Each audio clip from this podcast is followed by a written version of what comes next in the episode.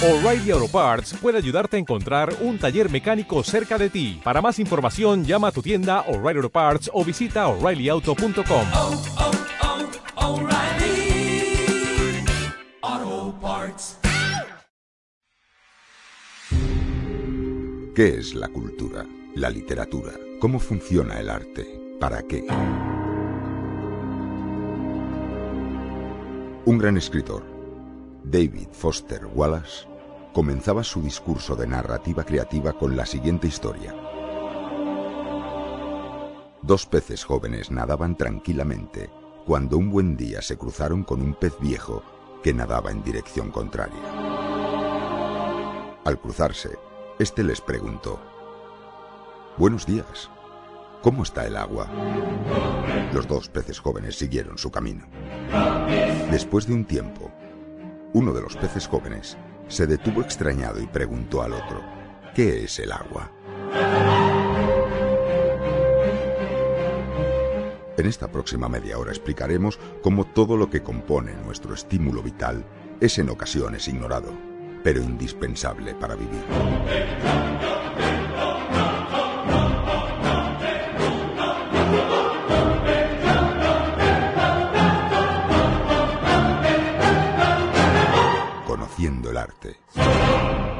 Carlas Folk.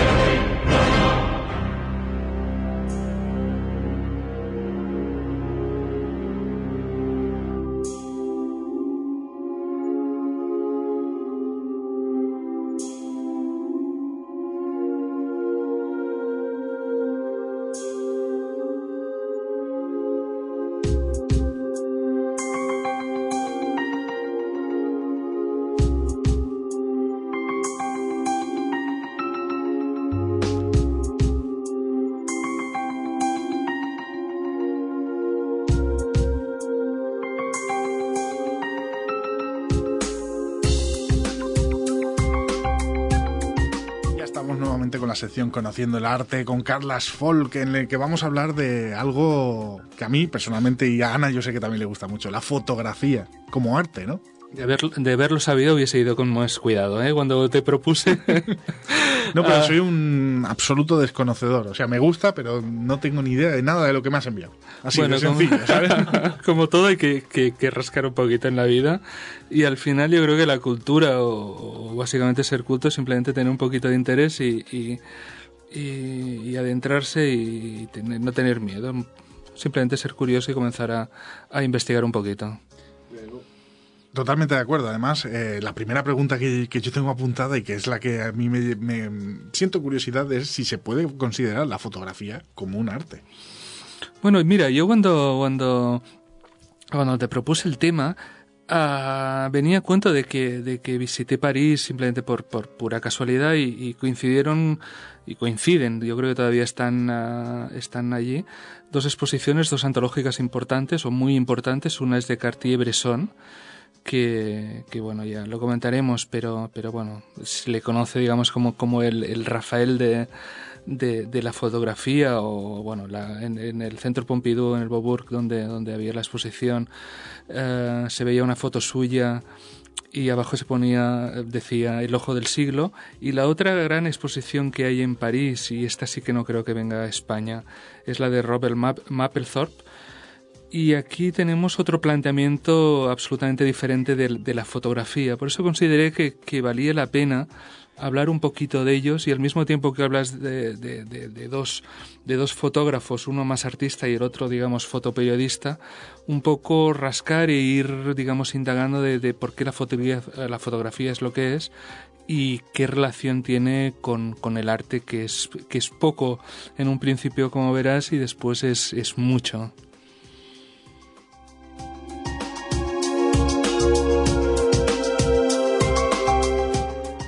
Yo, me voy a ir un poquito más allá y te voy a preguntar si la foto es arte, la fotografía es arte, ya te lo he preguntado, ¿el fotoperiodismo se podría considerar también arte? A ver, fotoperiodismo es básicamente el- la, aportación de, material gráfico que se hace, la primera vez que se hace en a mediados del siglo XIX, en 1850, un periódico de, de, esta- de Nueva York publica por primera vez una fotografía Y en el caso, por ejemplo, de Cartier-Bresson, es, el tema es ambiguo en el sentido de que seguramente ningún fotoperiodista en la actualidad y él mismo, que es, digamos, el padre de, de, del fotoperiodismo, uno de los padres, uh, nunca lo consideró arte. Uh, y esto incluso lo podemos ver reflejado en que sus uh, la, la, Fundación Cartier-Bresson es muy importante pero de hecho cada año se, se, siguen editando sus fotografías y sus fotografías son, son, son auténticas obras de arte. Después un poco explicaré la, la, lo que tienen de especial, pero no suben de precio, a pesar de que estamos hablando de 3.000, de 3.000 a 6.000 euros, y no suben de precio porque el mismo Cartier-Bresson consideró de que, de la, que la fotografía era industria y nace como industria. Bueno, ¿y quién era este Cartier-Bresson? Bueno, Cartier-Bresson es, es, uh, es, un señor francés que nace a principio de siglo. Uh, la fotografía había, digamos, nacido unos 40, 50 años, a mediados del siglo XIX. Y este señor uh, estudia Bellas Artes y entonces en un momento de su vida apuesta, por, apuesta por la fotografía. Entonces en un momento determinado él se codea con todos los uh, que iremos viendo y cualquiera que, mire en internet sus fotografías podrá ver una serie de, muchas series, la mayoría de las cuales eh, transcurren en, en, en, la parte asiática, pero después hay un montón de retratos de, de celebridades, básicamente escritores y artistas. Él los conoció a todos en su época, pero fue Paul Aragón el que le dijo, mira, en vez de, de dedicarte a la fotografía como, como arte, y esto había existido y existió en un principio, pero fue una, una, una rama de la fotografía que, que desapareció, que es el, el, paisajismo, que desapareció, que son aquellas fotos que vemos difuminadas, le dijo, mira, lo que tienes que hacer es, es, dedicarte y dedicarte al fotoperiodismo. Entonces, a partir de este momento, Cartier-Bresson cogió la, la, un par de leicas que tenía y se fue a África a hacer uh, fotografías y a partir de ese momento comenzó a dar vueltas, vueltas por el mundo. Me, apuntas aquí que es el fundador del conocido como Magnum, ¿no? Sí, la agencia Magnum seguramente es la agencia que tiene más, más prestigio y solamente mirar unos cuantos nombres de, de, de los fundadores como Seymour o como Robert Capa. Robert Capa es, es un fotógrafo uh, especializado en guerra, murió en, en Corea al pisar una, una, mina y tenía un lema que era, que era bastante divertido que decía que si las fotos no eran buenas es que no, está, es, no estabas lo suficientemente cerca. Uh, de Robert Capa seguramente el público en general lo conocerá por el uh, Salvar al Soldado Ryan, que toda la parte, digamos, del desembarco, él la hizo con, con la primera ola de, de, soldados americanos y explica en un diario de que, de que estuvo más de media hora sin poder moverse en una de las aspas de, de, de, la playa, de alguna de las playas de Normandía, no recuerdo cuál estuvo, sin poder moverse y viendo como, como los soldados americanos iban, iban bajando y los iban, los iban ametreando desde las desde los bunkers alemanes. Bueno, esto es el, el fotoperiodismo y hoy sigue siendo igual de, de, de peligroso. Cada año Uh, organizaciones de, de, de, periodistas hacen un poco el listado de, la gente, de los periodistas que van muriendo en los conflictos bélicos y la verdad es que cada día tienen, sobre todo después de la guerra de Vietnam, tienen su, su oficio más complicado, pero es que hoy en día la verdad es que, que mueren muchos de ellos. Seguramente estará equivocado, pero Robert Capa fue el que realizó la fotografía de aquel, eh, la guerra civil española, de aquel, bueno, pues eh, guerrillero, ¿no? De aquel sí, soldado, soldado republicano. Que, que sí, le sí. acabas de disparar y en el momento del impacto de la bala en el cuerpo del guerrillero, él tomó esa instantánea, que es una de las más famosas de la guerra, sin duda. La que sí, más yo creo que seguramente es la, la, la fotografía de guerra más, uh, más impactante, más importante, más icónica porque de alguna manera cuando comienza la fotografía y por aquí uh, engarzo un poco con tu primera pregunta sobre el arte, uh, cuando la fotografía nace hay, hay una cierta necesidad de, lo real. Y, y a pesar de lo que nos pueda parecer, y esto simplemente es un, pensamiento que tenemos, una idea que tenemos anacrónica, uh, la fotografía en su momento nace como industria, o sea, el gobierno francés Uh, se hace con, con, la patente indemnizada Gary Nips y los y hace la patente pública entonces a partir de este momento la, la, fotografía digamos que puede cualquiera fabricarlo. Y por ejemplo en el en la en la Exposición Universal de 1855, la- el invento fotográfico está dentro del pabellón de industria. El tema que, que os comentaba, eh, la fotografía no acaba con la pintura, acaba con los retratos de la pintura. Eran bastante con, eh, en todo el siglo XVIII, siglo XIX, lo que se acostumbraban a hacer era retratos de la gente y se hacía a través de, de, la pintura. La fotografía, lo primero que acaba es con este, con este nicho de mercado. Claro, porque por lo que quiere, por lo que entiendo que quieres decir, la- los pintores tuvieron miedo a la fotografía o, o- o los amantes del arte tuvieron miedo en algún momento de que la fotografía pudiese frenar a, la- a las personas que pintaban cuadros. Bueno, yo creo que es, es- es, eh, la fotografía eh, no se entiende sin la pintura y la pintura seguramente no se entendería sin, sin, sin la fotografía. De alguna manera, eh, la fotografía nace como industria y sigue siendo industria y seguramente a- solo a partir de los años 60, 70, y aquí quizá podemos eh, relacionar el tema con, con- con la exposición de Robert Mapplethorpe, que es, es un fotógrafo, pero de alguna manera es un artista y él se considera un escultor si vemos cualquiera de sus fotografías, sobre todo de, de- personas de color o, o son esculturas clásicas. Él tiene una, una cita muy conocida y es que la pintura, eh, él no comenzó haciendo fotografía, pero su forma de, de mirar es previa a la fotografía y posterior a la fotografía. Hablando de Robert Mapplethorpe, eh, me haces un apunte que, que vendría a decir que este, este fotógrafo era el Andy Warhol de la cultura pop de entonces, ¿no? De, de lo que era el Andy Sí. Warhol como pintor, ¿no? Pues lo era para, para la fotografía. Él se convirtió al final de, de su vida, él murió a los cuarenta y poco años de SIDA, se convirtió en una auténtica celebridad. En la exposición de, de París o en cualquiera de sus libros puedes ver todos los encargos que, que le hizo Vogue y te puedes encontrar desde, yo qué sé, desde Richard Gere hasta, hasta la directora de, de, de Vogue de su época, artistas, ah, actores, actrices, ah,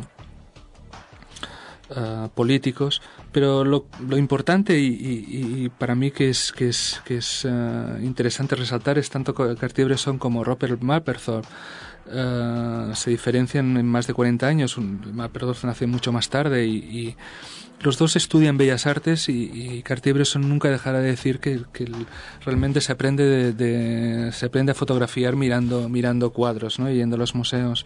Eh, Mapplethorpe tuvo la, la suerte eh, él era íntimo de Patti Smith, de la, de, la, de la actriz, y en un momento de su vida decidieron que, que se trasladaban al Hotel Chelsea. A partir de ahí conocieron a, a Warhol y todo el mundo que, que fue la movida en esa época, en los años 60, 70, la movida de, de Nueva York, y él ah, fue una parte, parte esencial. De alguna manera, ah, a partir de, de- de- cuando cumple los 30 años comienza a, cuando ya tiene el prestigio y, tiene una técnica muy depurada porque de alguna manera lo que, lo que intenta es, es plasmar las esculturas de, de- de la antigua Grecia con un, con, con un tinte homoerótico muy importante comienza a hacer o intenta comenzar a introducir todo lo que es el mundo que hoy no sé si lo consideramos la pornografía en, en el mundo del arte y se producen varios escándalos ah, también muy, muy divertidos que, que, que seguramente hoy en día ah, no sorprenden ni, ni, ni chocarían a nadie, pero que en aquella época fueron, fueron ah, motivo de, de- de ríos de tinta. Antes de entrar en esta censura que comentas, me gustaría hacer un pequeño apunte, y es que estas fotografías que hablamos y que se pueden ver en cualquier parte de Internet, no existía Photoshop, no existía ninguna aplicación de ordenador que las retocara, sino que eran ellos mismos de una manera analógica, con filtros o con retoque de la cámara que conseguían esos efectos, ¿no? Sí, exacto. A ver, Cartier-Bresson eh, está tocado por, por, por la mano la mano de Dios y tiene eh, un centenar de, de- fotografías que, que, son obra maestra. Ah, engarzando un poco el tema con, con Ronin, te diré que, que cuando se crea la cooperativa que es, que es Magnum y, y cuatro o cinco fotógrafos deciden ah, vender las fotos en lugar de, y tener la propiedad y el copyright de las fotos en lugar de que sean las, las revistas y los periódicos que tengan los derechos sobre sus fotografías, a Cartier-Bresson se queda la, primero comienzan siendo cuatro y Cartier-Bresson se queda la parte de Asia. Él se casa con, uh, una chica creo que es de, Indonesia y, y, a pesar de tener una, una, una, visión tan material y tan materialista sobre, sobre la, fotografía, que no considera arte, como decía, se van haciendo reediciones continuas de sus, de sus fotografías, él tiene una teoría porque porque como te comentaba, él, forma parte de, de, del núcleo uh, cultural de su época. Él hará fotografías a Matisse y será amigo de Matisse, hará fotografías de Aragón y será amigo de Pablo Aragón. Él tiene una, una teoría que se llama el instante decisivo.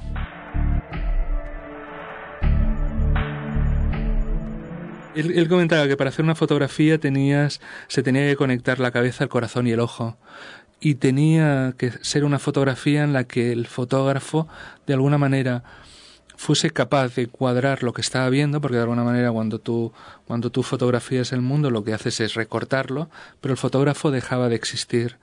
Si extrapolas un poco este, este pensamiento que, que, él, que él escribe un pequeño opúsculo sobre, sobre él y piensas en lo que significa la, la, el budismo zen, estamos hablando básicamente de esto, o sea que un, un, uh, parece una pequeña contradicción, pero un fotógrafo que consideraba su trabajo como, como un trabajo día a día y simplemente salía él, él salía a la calle a, a, cazar a cazar a sus a sus, uh, a sus motivos uh, tiene un pensamiento sobre la fotografía muy muy espiritual de hecho, si me permites, si quieres, puedo leer la teoría, que es lo que me has pasado tú, que dice la, es lo que él comentaba, ¿no? La cámara no es para mí más que una libreta de apuntes, el instrumento de la intuición y de la espontaneidad, el maestro del instante que en términos visuales cuestiona y decide a la vez.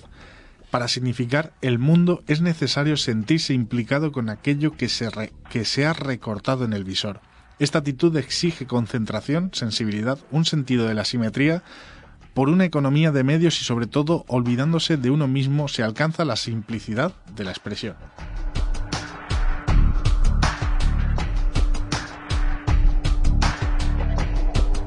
Conociendo el arte con Carlas Folk.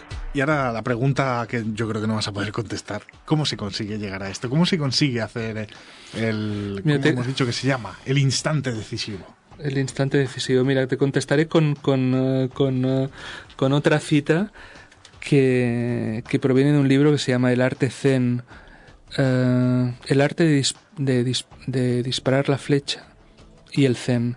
Es de, una, de un filósofo alemán de la escuela de Heidegger, fue uno de los discípulos de Heidegger, y te a explicar cómo los artes marciales en Japón, después de, de la época Shogun, que es la Edad Media, uh, se siguen cultivando y se, se siguen cultivando desde un punto de vista espiritual y es el arquero, y esto lo podemos ver un poquito, a pesar de la crítica de Jesús Palacios, un poquito en el último Samurai, uh, no es solamente disparar la flecha, sino es convertirte en flecha. Claro lo que decía que el famoso anuncio de To Be Water, My Friend, ¿no? Exacto. Que tanto la gracia nos hizo, pero que en realidad estaba hablando precisamente un, de ese tipo de cultura. Es, es, es, es un pensamiento simple, pero a la vez es, es absolutamente profundo. Claro. Y, y Cartier-Bresson, y yo creo que que quien le interese y nuestras palabras puedan, uh, puedan uh, picarle un poquito la curiosidad, que mire uh, en internet bajo su nombre uh -huh. y encontrará una serie de fotografías que, que, difícilmente tienen explicación, ya no solamente por, por el hecho de, de de estar donde estuvo, porque cuando se, cuando se habla de Cartier-Bresson como el ojo del siglo, estamos hablando de un señor que estuvo en la Revolución uh, Soviética, estuvo en Rusia después de, de, la muerte de Stalin, estuvo en la Guerra Civil en China entre Chiang Kai-shek y, y, Mao Zedong, estuvo minutos antes uh, y le hizo una fotografía a Gandhi antes de que muriera. Uh -huh. Parece haber estado en todos los sitios donde, donde tenía que estar. Estuvo en la liberación de París en la Segunda Guerra Mundial pero también, bueno, hizo fotografías de Sartre, de Camus o de cualquiera de los pintores de los cuales era amigo, de los fobistas o de, o de los uh, surrealistas. Pero sus, sus fotografías tienen un, uh, tienen un toque divino, tienen una magia. él fue capaz a sus 70 años y, vivió hasta los 94 de, de retirarse a sus 70 años y decir que bueno que él siempre le había interesado la, la, pintura y que, que lo que quería era dedicarse a pintar ¿no? la última parte de la exposición en el centro Pompidou son sus, eh, sus dibujos porque dijo que, que la fotografía no le interesaba más y que lo que le gustaba realmente era pintar ¿Y, y qué tal se le daba este arte? Tremendo es, ¿Sí? es- sí sí sí era, era, era un gran artista ¿Qué es el, antes de que Luis te haga la pregunta, me, me gustaría, porque has comentado algo, el ojo del siglo. ¿Qué es? Le Es- llamaban así, ¿no? Sí, bueno, se, se, se habla porque él, por, por, por lo que fuera, simplemente porque viajó mucho y, y porque consideraba, él no se consideraba un, viaja, un viajante, eh, ni, ni mucho menos un turista, porque él, él vivía en la, en, y, y- y le gustaba los sitios donde estaba, sino simplemente porque fue capaz de, de seguir todos los acontecimientos del siglo XX y estar allí. A ver si es que los provocaba él. Entonces estaba ahí, ¿eh? Luis, Si era, eh, mientras hablabais de ese miliciano, ¿no? De Robert Capa, que me parece que estuvimos con Carlos en, en el Museo de Thyssen y, lo- y vimos la, la foto, la foto original allí, que también es verdad que impacta, ¿no? Y es quizá la más conocida, ¿no? Pero yo le preguntaría a Carlos dónde encontramos más arte, en las fotos en blanco y negro, en las fotos a color, en las fotos de las viejas cámaras o en las fotos digitales. Es una pregunta con trampa esto, ¿eh? No, te lo digo desde el punto de vista de la Mira, ignorancia, ¿no? yo, yo te diría, a partir de, de- de los años 70, 60, la fotografía, o la gran parte de la fotografía, no lo que se considera fotoperiodismo, eh, es difícilmente distinguible del, arte. O sea, cuando Mapplethorpe comienza a, crear obras, utiliza collage y, y utiliza fotografías, no, no, no.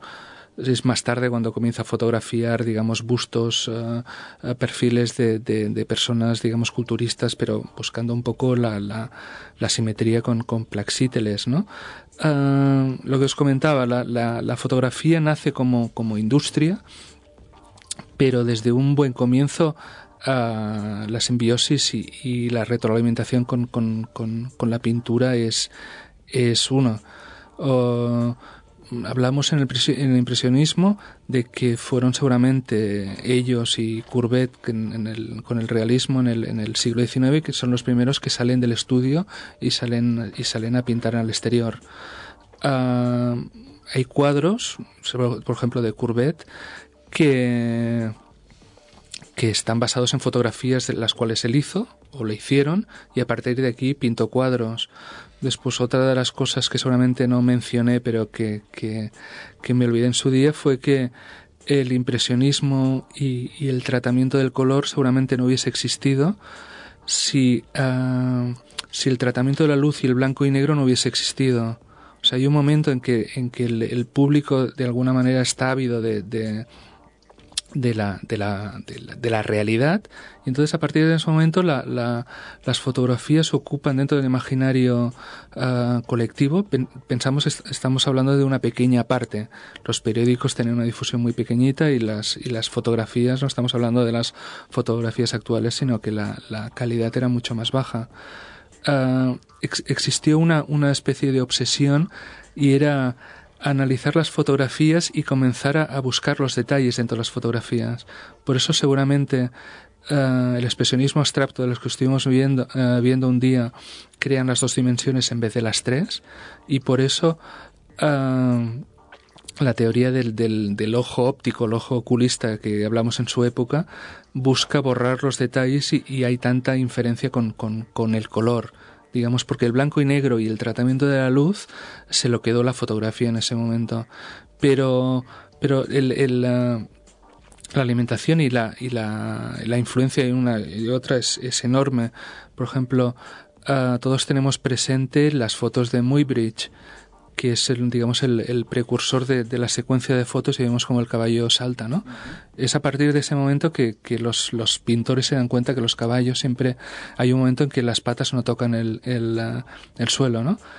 Por ejemplo, eh, podemos cifrar en 1855 a partir de las fotos de Muybridge, donde los pintores, sobre todo los, los, uh, impresionistas, comienzan a, a, pintar bien. O sea, sin la fotografía seguramente la, la, pintura no hubiese reflejado la realidad de forma, de forma verdadera.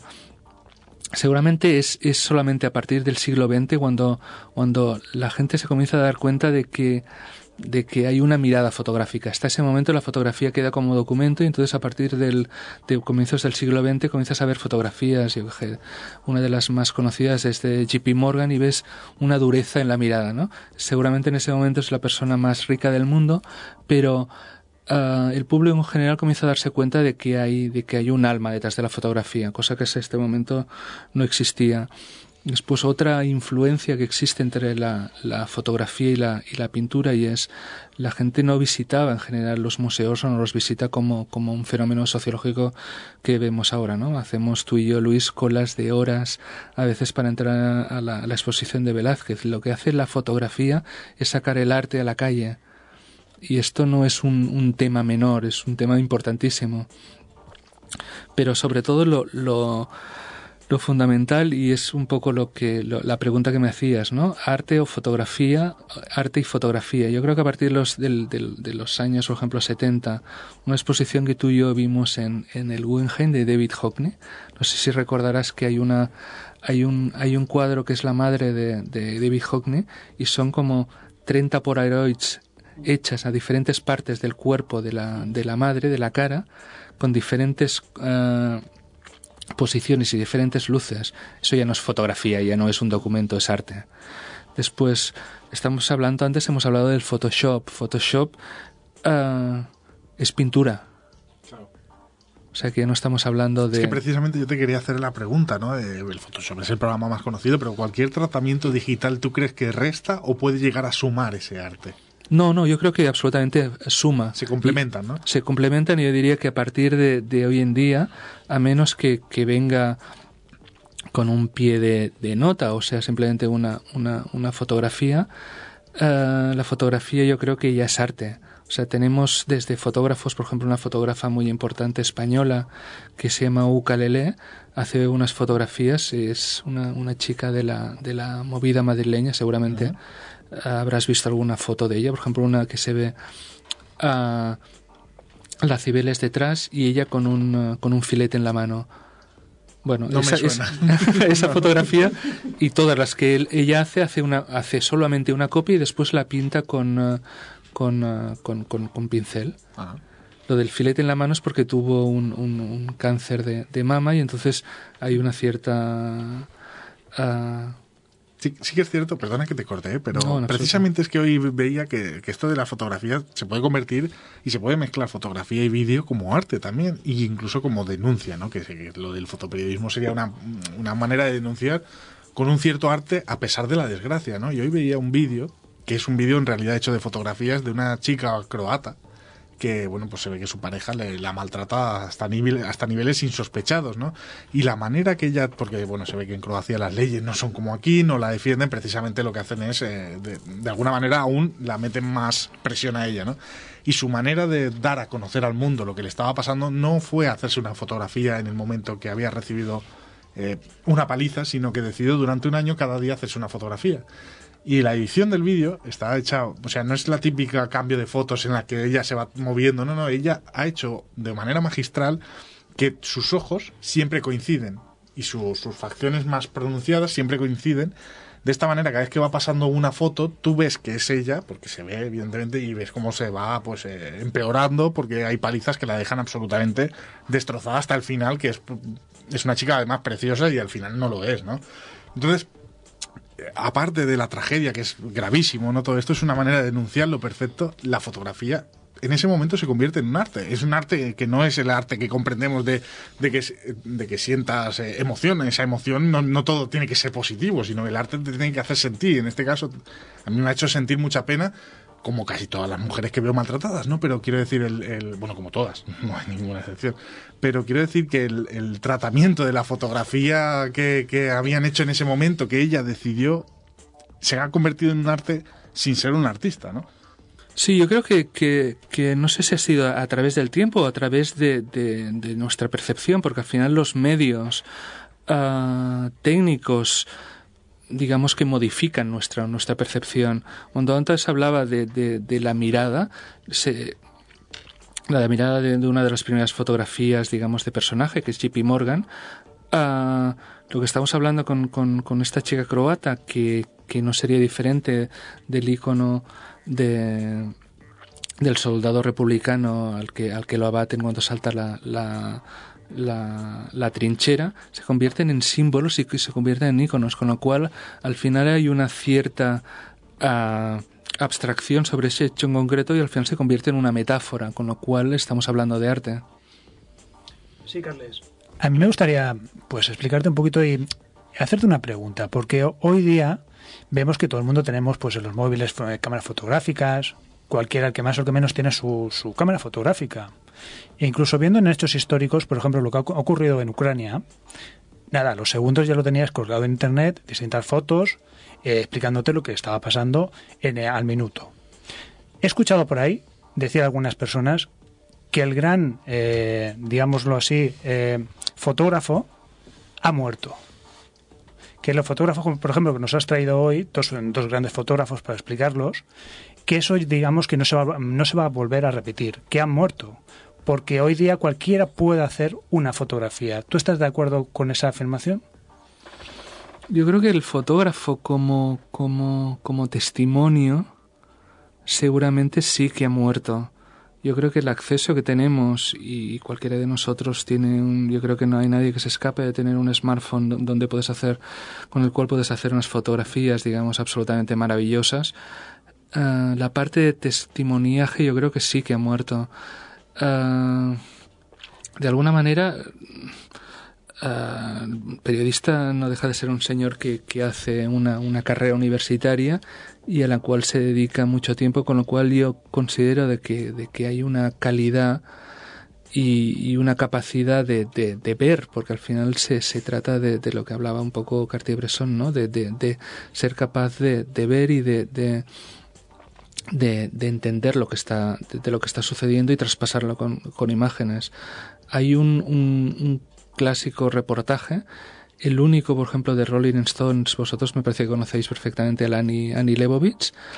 Ah, ella fue ah, durante muchos años la, la fotógrafa de Rolling Stones, la revista americana de, de, de, de música. Entonces cuando hubo la dimisión de Richard Nixon, ah, el, el, ah, eh, Thompson, que se llamaba Hugh Thompson, que era un escritor, un escritor gonzo, eh, quedó bloqueado después de muchos meses esperando de que, de que Nixon dimitiera.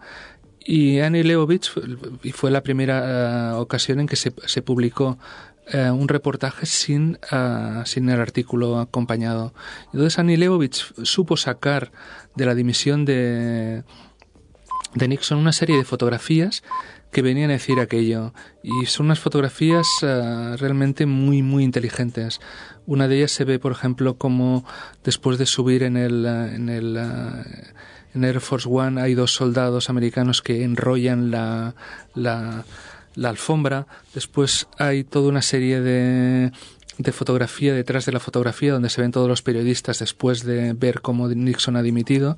Entonces la, la Annie Leibovitz fue capaz de, de reflejar con las imágenes ah, un hecho en concreto y después más allá del hecho significaba o podía significar, yo qué sé, desde Nixon la caída de un, de un presidente, la caída de un presidente que había mentido al Congreso, la caída de un presidente que había conseguido sacar a Estados Unidos de, de Vietnam porque fue el uh, presidente americano que que traicionó a los vietnamitas del sur, pero retiró a todos los soldados americanos de allí, y, y fue la imagen de, de, la derrota más absoluta, ¿no?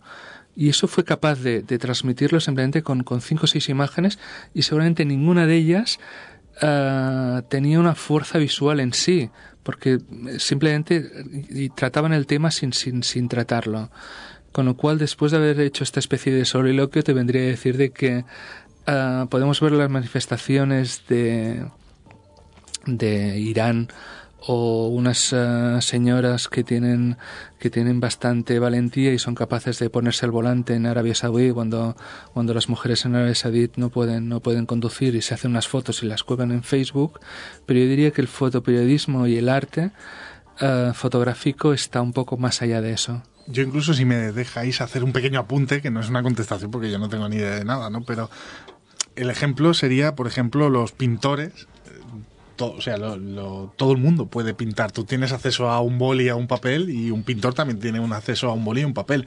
Seguramente si me pongo a pintar yo, haré un garabato, y si se pone a pintar un pintor, hará arte con ese boli y ese papel. ¿no? Yo creo que es lo mismo. Sí que es verdad que los teléfonos móviles nos han traído incluso, yo creo que sobre información, porque ahora todo el mundo puede informar y puede ser incluso contraproducente, pero el arte lo tiene el que lo tiene. Yo creo que de mil fotografías a lo mejor hay una que es arte, el resto son informaciones, ¿no?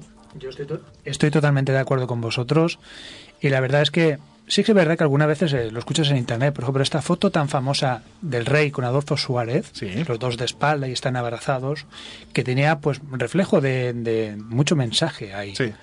Y Político, claro, además. Político, sí, sí, sí, político totalmente. Los últimos años de Adolfo Suárez y tal. Pues fue hecha de- por el hijo de Adolfo Suárez. Exacto. No fue hecha por un especialista. Entonces, claro, sí que es verdad que algunas, como dice Carlos muy bien, quizás el fotoperiodismo de informar sí que ha muerto, pero yo creo que la fotografía es arte.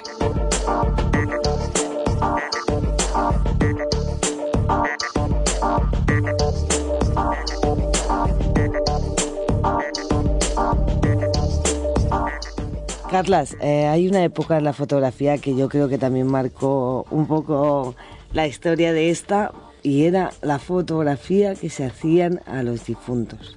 Era una manera de quedar eh, reflejado esa última imagen para, para tenerla perpetua. Y era una costumbre que quizá, bueno, no sé si nuestros oyentes eh, conocerán esa costumbre que había.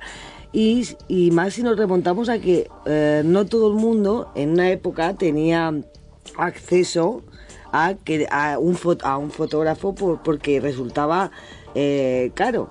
Y- pero bueno, yo creo que lo hacían eh, eh, porque los retrataban como si estuvieran realmente vivos y que quedara una imagen de ellos eh, no tan macabra. ¿Tú qué piensas de ese tipo de fotografía? Bueno, es- ¿También es arte? es arte a medias. Yo recuerdo haber visto una exposición en, en, en Visa por la Imagen, en Perpiñán, donde había una serie de fotografías, me parece que eran de, niños peruanos muertos al nacer y se veían dentro de las cunitas y se veían aquel color, digamos, marrón del, de las primeras fotos del daguerrotipos que eran, que eran, que eran tremendas. De todos modos, eh, a mí se me quedó cuando estaba en la exposición de Mapplethorpe una frase que, que, él, que él decía, ¿no? Él decía, yo tengo la misma manera de ver. Lo único que cosa es que yo no soy un escultor eh, con cierta pompa y, y también con una cierta osadía. Dice, no me he convertido en un escultor como, como, como, como Cellini, simplemente porque fotografiar es un arte más rápido. De alguna manera, eh, eh, la pintura o parte de la pintura queda, queda digamos, ah, apartada de la historia porque la rapidez y, y el detalle que consigue la fotografía hace que, por ejemplo, lo que comentábamos antes, eh, los retratos fotográficos, los retratos en pintura que existían en casa pasan a ser ah, fotografías y esto ocurre ahora con, con, con las abuelas que tienen a todos los niños cuando se gradúan y tienen las fotos encima de, de, de los muebles y ocurrió en el siglo XIX cuando se inventó la, la, la fotografía. Hubo una, una, una corriente que se llamaba la corriente paisajista y que, que de alguna manera a veces vemos en alguna exposición pero que, que, bueno básicamente pintaba pintaba fotografiaba paisajes y le daba intentaba hacer un Photoshop de la época y les daba una cierta de, fuera de focos o, o, los imprimía y los sacaba a la luz un poquito antes para, para, para crear un efecto difuso. Esta gente desaparece y, y en su lugar aparece lo que, lo que se llamó en 1870 la, la secesión de la fotografía, que es un señor que se llama Alfred Stieglitz y, este señor es el que, el que marca el camino y el camino que marca es salir a la calle, hacer fotografías y mostrar el mundo tal cual es.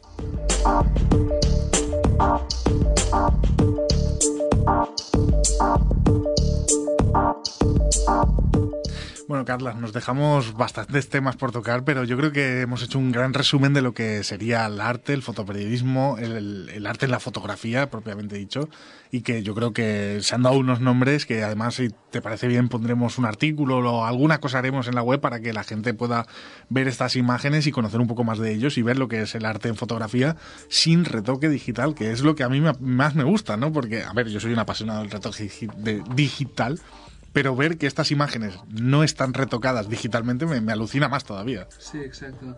Si te fijas las, las fotos que, eh, que puedes colgar de Cartier-Bresson, Cartier-Bresson tenía dos, dos, ah, dos manías, pero dos manías muy saludables. Una, ah, en principio él acostumbraba a imprimir muy poco, esto se, se, se explica porque estaba dando vueltas por el mundo, con lo cual enviaba los carretes a París para que se para que se eh, revelasen e imprimiesen.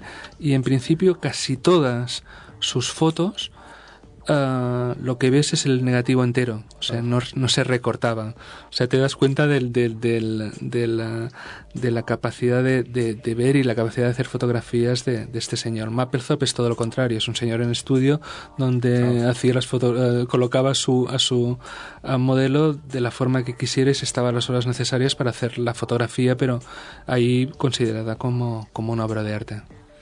Bueno, Carlos, pues yo creo que eh, con esto la gente lo tendrá muy claro y como siempre ha sido un auténtico placer. El placer Ana, es mío. Ana, Ana, Ana, Ana.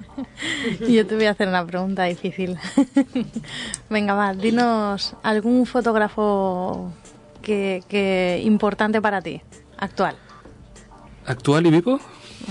Bueno, Vivo o casi, ¿no? vivo casi con los pies en este lado. Bueno, no, te voy, te voy a, a- mira, ukulele me gusta muchísimo y es y es, es arte. Hubo un fotógrafo que, que me gustó muchísimo y murió en Panamá. Los soldados americanos le dispararon, igual que le pasó a Couso, que se llamaba Juancho Rodríguez.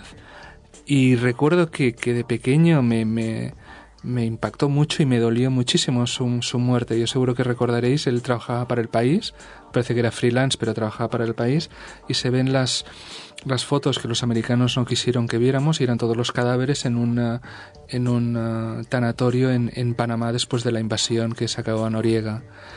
Después hay un fotógrafo argentino que murió hace muy poquito, pero que considero absolutamente maravilloso, que tiene más de arquitecto y la fotografía tiene esto de que acaba, acabas, acabas, acaba habiendo muchos filósofos, fotógrafos y muchos arquitectos que, has- que se llama Humberto Rivas y que colgaremos alguna fotografía Por suya. supuesto. Pues yo me gustaría hacer una pequeña recomendación. Una chica que está despuntando ahora, que se llama Ana Torralba y que tendrá una página web muy pronto de fotografía que, que, bueno, pues eh, ella no quiere, pero que le encanta la fotografía y que yo creo que va a despuntar prontito. Anmatodi será el nombre, A ver, el nombre en clave que usaremos, pero que, que ya veréis que es, es muy recomendable, de, de luego que sí. Doy fe, doy fe. Da fe también. Carlas, Vaya sorpresa. se ha, se ha ido y todo, ha dejado hasta A la, ver la una mesa. cosa. Os recuerdo que yo soy la que manda los micros. Bueno. Aquí no habla ni el tato ya. Bueno, pues Carlas, un auténtico placer de verdad. Placer es mío. Como siempre que estés aquí, ya sabes que puedes venir cada semana cuando quieras y que la sección, pues prontito otra vez la tendremos por aquí. Bueno, piensa en un tema y... Pensaremos en algo de arte. Y, lo hacemos. Perfecto, muchas gracias. Carlas. Gracias a ti. Un abrazo.